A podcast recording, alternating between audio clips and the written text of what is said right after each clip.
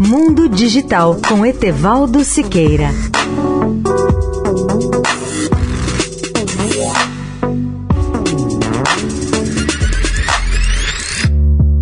Olá, ouvinte da Eldorado. Um novo investidor em smartphones, liderado por Cal Pei, executivo da empresa Nothing, aposta 200 milhões de dólares em um mercado praticamente saturado e já dominado pela Apple e Samsung. A Nothing administra sua cadeia de suprimentos e hardware na cidade de Shenzhen, na China.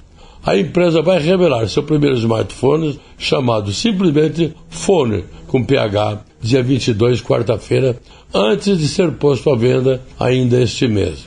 O dispositivo tem um design bem diferente, com uma parte traseira transparente que mostra os componentes eletrônicos, inclusive uma bobina de carregamento sem fio que normalmente fica escondida e roda no sistema operacional Android. Cao Pei, executivo da Noten, que foi um dos cofundadores da marca chinesa de smartphones OnePlus, acredita que poderá ter sucesso onde Andy Rubin, cofundador do sistema operacional móvel Android, falhou. A Essential, a startup de Robin, arrecadou 330 milhões de dólares, mas fechou em 2020, depois que seu lançamento de smartphone em 2017 vendeu menos de 100 mil unidades em seus primeiros seis meses, de acordo com as estimativas da empresa de pesquisas IDC na época.